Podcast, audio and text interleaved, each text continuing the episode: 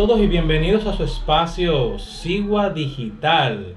Mi nombre es Eric Fortunato y conmigo están Ruth Díaz. Carlos Ramírez. Señores, ¿ustedes han visto esta nueva aplicación que todo el mundo está usando, la Face App, con un reto de eh, verse unos años más viejo? Sí, hay un par de artistas y famosos que la, la han estado usando. Algunos se la asumen algunos añitos, otros están menos acabados, así, pero más o menos va quedando así la cosa. Pero hay unos casos muy puntuales y específicos de aquellos, de aquellas figuras públicas que tenemos viéndola muchos años, como la vieja Fefa, que al poner su foto en la aplicación no hay ningún cambio que ver. No, con Fefita la aplicación es traya.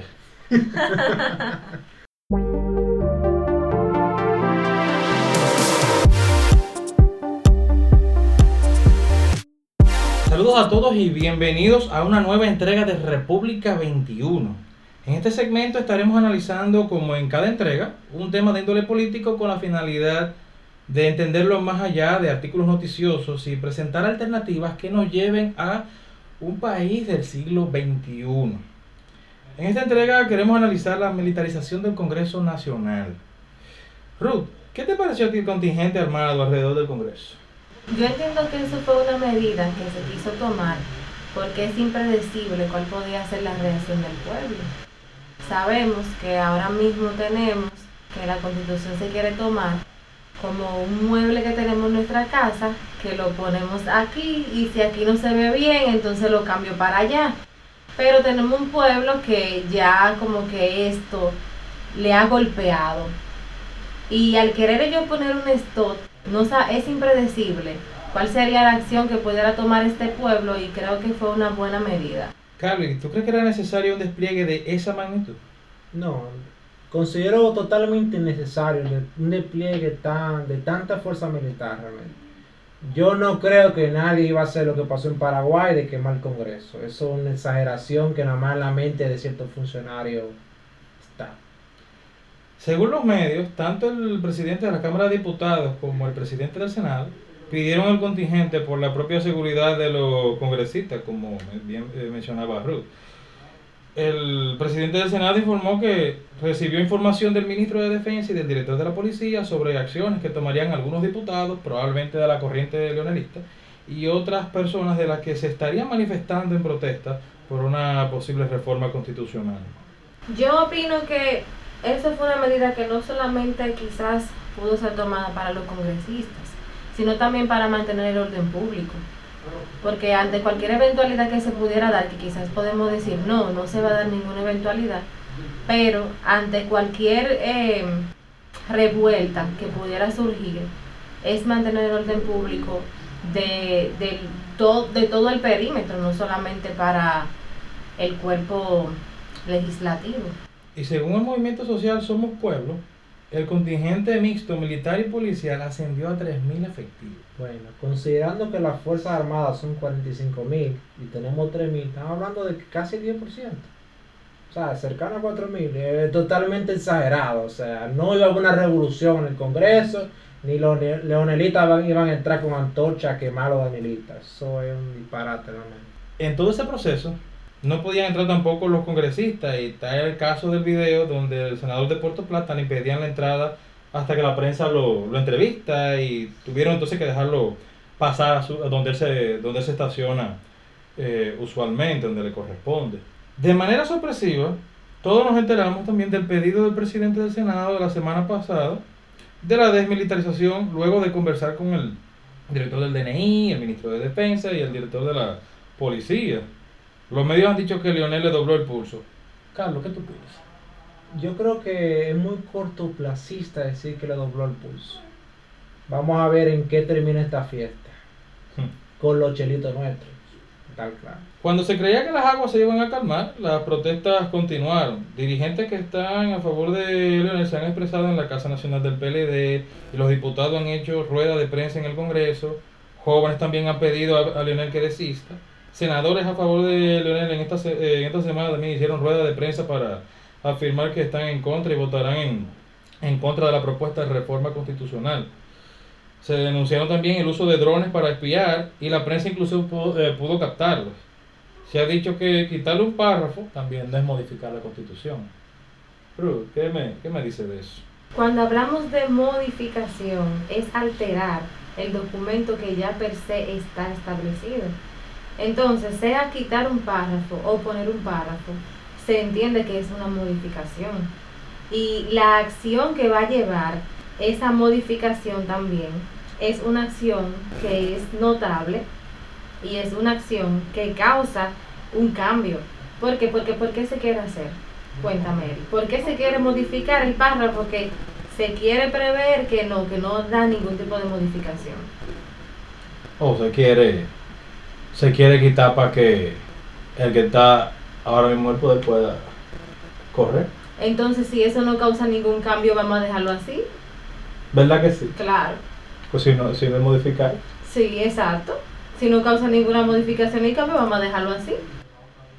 Fíjense esto. O sea, si vemos todo, todo lo que, eh, lo, lo que ha estado pasando con el Congreso, el conflicto de dos líderes en un partido político ha repercutido en toda la vida nacional.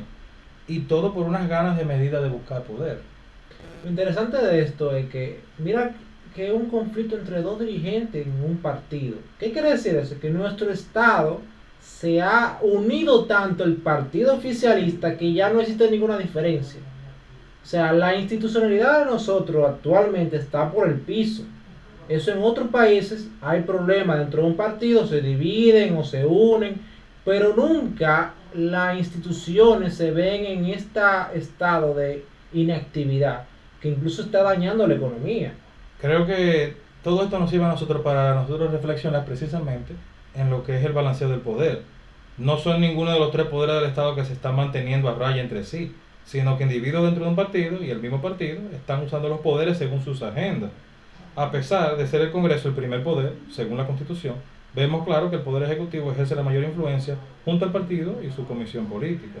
¿Qué pasa con eso? Que la, la esencia de una república, aparte de tener el imperio de la ley, es el cumplimiento eh, y su cumplimiento es la descentralización y balance del poder, donde el Congreso debe frenar al Ejecutivo, la justicia debe frenar al Congreso, la prensa y la opinión publicada informan y frenan a los otros tres, y ya en este siglo XXI, con el Internet y el acceso inmediato a la información, ya también nosotros nos constituimos un quinto poder donde nosotros también podemos frenar a todo lo, lo anteriormente descrito, que pueda eh, atentar contra nuestra libertad y el orden.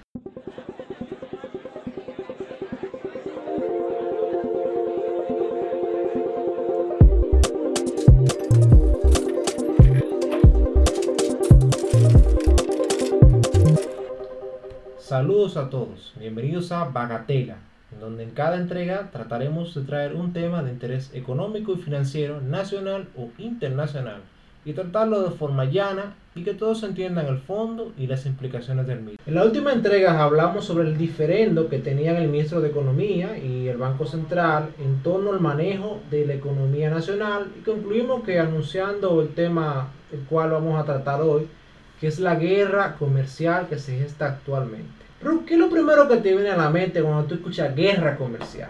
Cuando escuchamos, cuando yo escucho este término de guerra comercial, que no lo he escuchado mucho, ¿no? déjame decirte, yo me voy a lo que pueden ser las negociaciones que puede haber entre un país y otro, quizás para comercializar, eh, viendo posibles acuerdos comerciales que se puedan llevar a cabo para importación libre de aranceles y eso. Eso es lo que más me puede llegar a la mente porque el término no lo había escuchado. Y Eric, ¿qué te parece esta guerra comercial? A mí me parece que aunque muchos se pudiesen asustar, y, y hay razones quizás para uno eh, estar preocupado, pero yo lo veo como una, como una oportunidad. o sea, y espero que pueda ser una oportunidad para los, los países eh, poderse comercializar mejor. Y en verdad es una oportunidad, porque por ejemplo, em, Centroamérica y Caribe han podido tener muy buena relación comercial por algunas ah, por algunos acuerdos comerciales con ciertos productos con ciertas exenciones que aprovechan a hacer este tipo de intercambio. Y eso ha llevado a que comerciantes de diferentes sectores aquí localmente puedan tener un crecimiento. no solamente un crecimiento, sino que las mismas personas puedan adquirir los productos a menor precio y mayor calidad. Básicamente la, la complementariedad del comercio internacional. Pero como dice Eric, hay mucha gente preocupada porque la verdad, la verdad, no sabemos qué va a parar esto. Ahora, lo primero que debemos saber es que es una guerra comercial.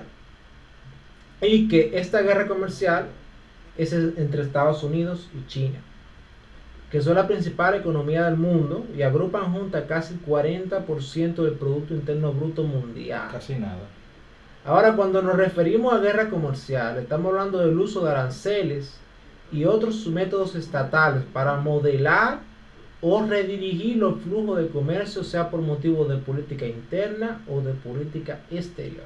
Ahora, cuando los estados son movidos por razones de política interna, lo hacen a favor de proteger ciertos sectores productivos de la competencia externa, sea para garantizar una posición o cuota de mercado o de plano dejar que los productores nacionales con todo el control del mercado local, que anden a sus anchas. Eric, ¿qué tú idea de cerrar el mercado para favorecer el desarrollo de un área de la economía? Si estuviésemos hablando de eh, industrias que en ese país están como que comenzando, yo te, eh, te diría que habría que ver cómo se trabaja con ellas, porque sería como si tú tuvieses un corralito y tú tienes un bebé y tú quieres irlo eh, criando y como protegerlo que no se vaya a, a caer. No es lo mismo una, una industria, o, sea, o mejor dicho, negocios que estén tratando de comercializar a lo interno y quizás tratando un ching a lo externo y que eh, no tengan más de 5 años en, el, en ese país tratando de negociar y comercializar. No es lo mismo, por ejemplo, ese, esos negocios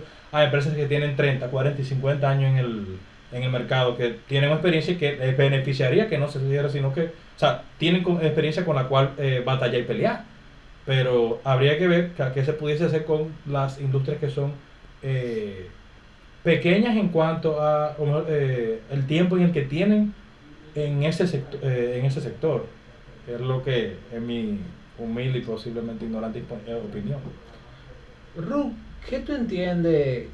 ¿Tú entiendes que la competencia es una barrera al desarrollo o un catalizador del mismo? Todo depende de a cuál país o a cuál tipo de, economía sea que se le esté aplicando esto. Porque hay países que pudiera ser un desarrollo, sin embargo hay otros países que no pudiera ser desarrollo. Porque según la economía que sostenga el país en, en su momento, este, este tipo de negociaciones puede aumentar lo que son los costos de vida para los ciudadanos. Bueno, el asunto con el comercio internacional es que hay que estar claro una cosa. O sea, la gente consume lo que encuentra más barato a mayor calidad. Entonces, cuando estamos hablando de cerrar el mercado, prácticamente estamos quitándole decisión a la gente de que consuma según su propia libertad. Además que hay otra cosa, eh, hay sectores que tienen todos los años el mundo a sus anchas, sin competencia y no se desarrollan. Y esa es la historia de básicamente nuestra región, que le ha ido muy mal con esta estrategia de cerrar el mercado. Que esa, esa estrategia se denominó industrialización por sustitución de importaciones. No solo no se alcanzaron los objetivos, sino que el costo de la vida de un ciudadano promedio aumentó, siendo un ejemplo de esto Brasil, que después de abrazar ese modelo, recién ahora está escapando de acuerdo de libre comercio con la Unión Europea y Estados Unidos, que están ahora mismo en negociación. La Unión Europea ya falta solamente la ratificación en los congresos de los países. En Estados Unidos está actualmente en negociación. Pero básicamente el comercio internacional no, no vulnera realmente el desarrollo de un negocio. Incluso lo puede hasta complementar. Lo que sí daña la cosa es que tú cierres, porque hay negocios entonces que van a verse imposibilitados de desarrollarse. Entonces, no es una barrera, sino es un catalizador del mismo. La otra razón por la cual los estados hacen estas políticas comerciales en torno a política exterior se observa claramente en la guerra entre dos países. Cuando dos países están en guerra es, perfectamente, perfectamente, entendible que no pueda haber comercio porque están matando entre, entre los, ambos. Se ven imposibilitados a comerciar. Otra expresión de todo desvío de comercio son las sanciones o bloqueos comerciales en respuesta a políticas de derechos humanos, respecto a que son gobierno autoritario o de seguridad nacional. Otra vertiente es el acceso en reciprocidad a al mercado, es decir, que se planteen las mismas condiciones arancelarias de, y de entrada al mercado entre los países que están comerciando. O sea, en español, básicamente, que tú y yo estamos comerciando bajo unas condiciones acordadas y son iguales. No hay, no hay ninguno que esté poniéndole trabajo al otro.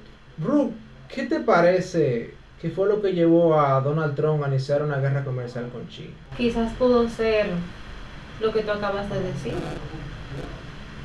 para crear un acuerdo que sean bilaterales, de, de forma de que ambos pudieran tener las mismas tasas, por así decirlo, al momento de las negociaciones. ¿Y tú, Eric? ¿Qué te parece? ¿Por qué tú crees que él hizo eso, Aranco? Por Sí, eso. De las razones que puede haber de guerra, de guerra comercial que tú mencionabas, eh, esa última es la que se, la que se ve más, eh, más lógica y es la que por lo menos él siempre ha estado, no solamente con China, sino con, con, otro, con otros países, que a, él- ellos analizaron los acuerdos de, de supuesto libre comercio. Eh, Estados Unidos ha estado en, eh, per- eh, perdiendo, entonces no, no estaban jugando al mismo nivel a nivel de, de, de impuestos. Los demás países se estaban beneficiando más que, que Estados Unidos con respecto a la importación y exportación. Este tema se parece mucho, por ejemplo, comparándolo en temas financieros.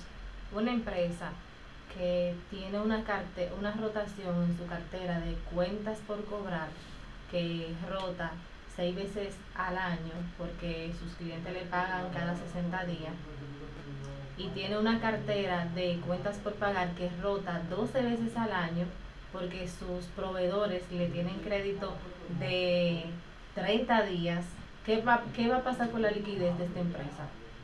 Se va muy debilitada. Exacto, entonces, eh, ¿qué hacen los financieros? Tratan de crear alternativas, eh, eh, implementación de política de, de pronto pago para que motivar a esos clientes a pagarle en un periodo de tiempo menor, como también hacer negociaciones con sus proveedores de que le otorguen crédito por lo menos a 60 días también y de esta forma igualar. Es lo mismo que está tratando de hacer Donald Trump.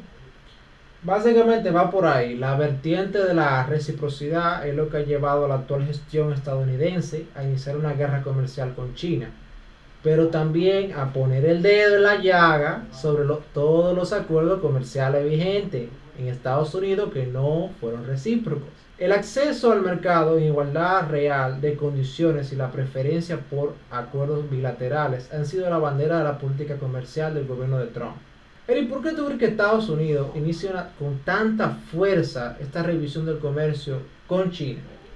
Porque para nadie es secreto y nosotros sabemos, no solamente con las cosas que nosotros estamos importando aquí, sino que donde se importan de todos los lados, el- la otra segunda potencia donde se están fabricando todas las cosas es en, es en China y de, de los acuerdos donde más le duele a Estados Unidos y con quienes tienen más problemas en índole económico a nivel de también crédito y préstamo y demás, eh, es China. Entonces con quien tenía que darle con más fuerza es donde está su parte neurálgica económica. ¿Y tú, tú estás de acuerdo con Eric o fue que Trump se cogió con China?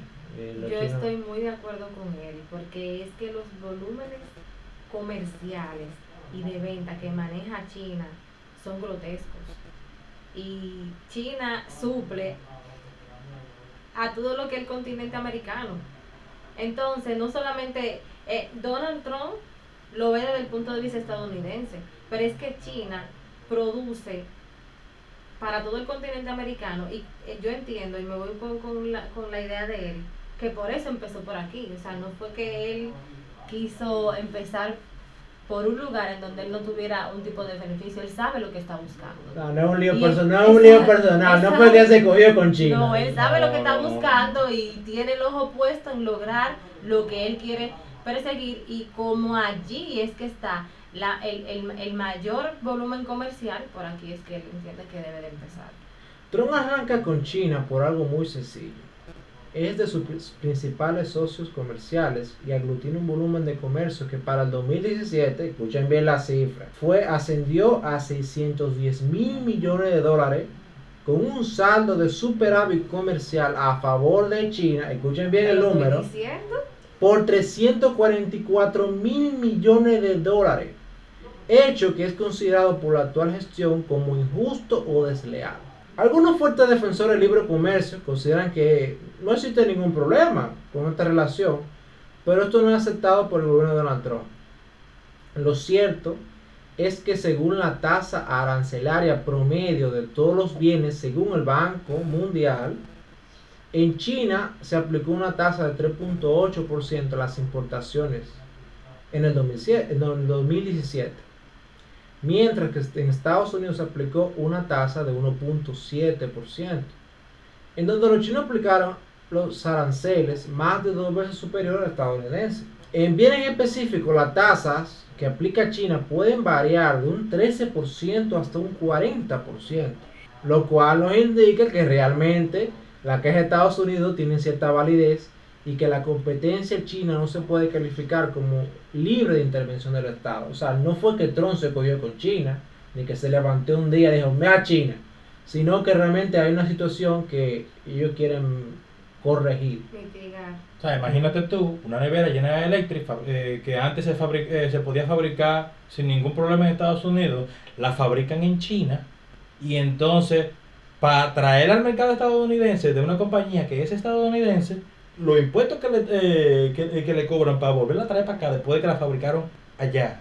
Y mira que está hablando de hasta un 40%, por, por ciento. O sea, fíjate el beneficio de una empresa que es estadounidense que tuvo que instalarse allá en China y entonces para traer aquí, entonces, aquí porque no fabricamos nada ni importamos Es realmente un problema porque si yo agarro y te vendo a ti, ¿verdad? Y tú me cobras un 40, o sea, sobre el valor del producto, y tú me vendes a mí, yo te cobro un...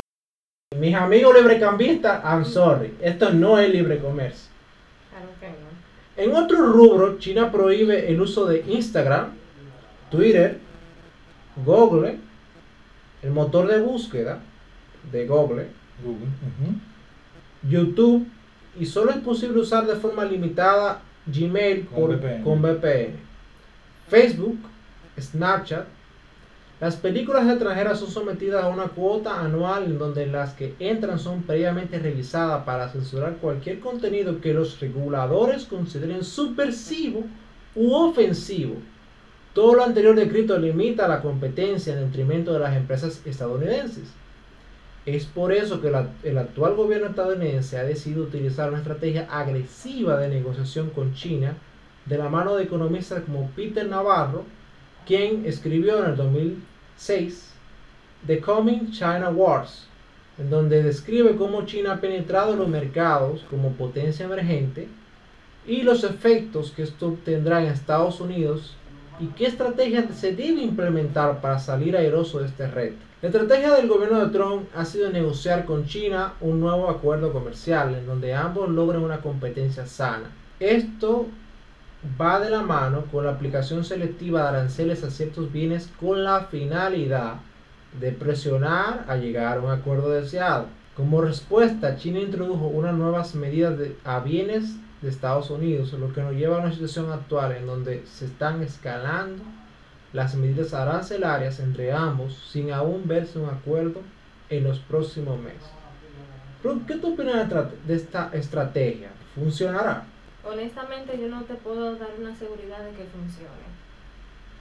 Yo entiendo que por ser hablando de estas dos potencias, deberían de tratar de llegar a un acuerdo que sea bilateral Ahora, para llegar a un acuerdo, ambos tienen que estar de acuerdo. Sí. Entonces, si, hay uno que realmente no está muy interesado, a ver, hay que ver si hay que pellicarlo para ver si, si está dispuesto. Bueno, para eso hay técnicas que se pueden considerar, porque China quiere vender. Y Estados Unidos eh, le interesa también los artículos de China. Entonces, si ellos quieren forzar en llegar a un acuerdo y se pueden manejar y China quiere vender, yo entiendo que podrían llegar ambos a acuerdos en donde todos ganemos. Y Eric, si tú estuvieras encargado de esta gestión, ¿tú hicieras lo mismo o tú cambiarías algo? no le voy a quitar, o mejor dicho, eh, hay que darle cierto mérito de que ha estado pujando para que se bajen los, eh, los impuestos y los, eh, los aranceles. Pero yo hubiese tratado de ver con todos los aliados a ver y por haber e ir viendo cómo ne eh, negocios, no para presionar con aranceles, sino que para presionar a China, teniendo las otras relaciones con quien ellos también están relacionados eh, comercialmente, para quitar los, los aranceles, porque tenemos que estar claros de, de algo, que queremos quitar, por más que O queramos sea, tener... Básicamente tú no serías tan agresivo con todo el mundo al mismo tiempo, sino que tú fueras focalizado. Si yo quiero, si yo sé que China es eh, mi mayor rival eco- eh, económico y yo sé que tenemos eh, relaciones con otros países también, los dos tenemos relaciones con otros países. Yo tengo de esos países que son más, eh, eh, quizás más aliados míos o que son aliados. Trato de trabajar con, con ellos cosas de que, ok, señores, miren, vamos a esto, porque si nosotros le sacamos renta a esto y no tenemos aranceles, tenemos manera de poder presionar a esta gente para que ni ustedes ni yo eh, sea- eh, vayamos en desventaja con, eh, con China. Porque el tema está que, ok, Trump ha hecho acuerdos con algunos, eh, con algunos, o sea, el gobierno de Estados Unidos ha hecho eh, acuerdos con algunos países, pero con lo que está ahora es directamente con, con China. Y está a haciendo mí me parece que el asunto de re- renegociar NAFTA, que ahora el USCA, yo creo que va por esa vía realmente. El primer mercado de, de Estados Unidos, de Norteamérica, y renegoció el, el acuerdo de libre comercio para presionar realmente a, a China. Sí. Aunque podría hacer que eso tenga una lógica paralela realmente y se complemente, pero va por ahí. La, la realidad es que no sabemos qué podría ocurrir. Puede, puede pasar de todo. Ahora, de- desde este espacio, esperemos que se logre un acuerdo entre las economías más grandes del mundo y recomiendo a nuestros oyentes más curiosos leer mi artículo Aranceles y Guerras Comerciales que podrán encontrar en la descripción del programa cuando se suba en YouTube. Cerramos este episodio recordando que el libre comercio es bueno para todas las naciones y trae mayores riquezas a todos los participantes del mismo, siempre y cuando el mismo sea realmente libre de aranceles, libre de barreras, libre de cuotas y libre de subsidios. Además, que trae concordia entre los pueblos, como ya en el siglo XIX decía Frederick Bastiat donde entra el comercio no entran las balas.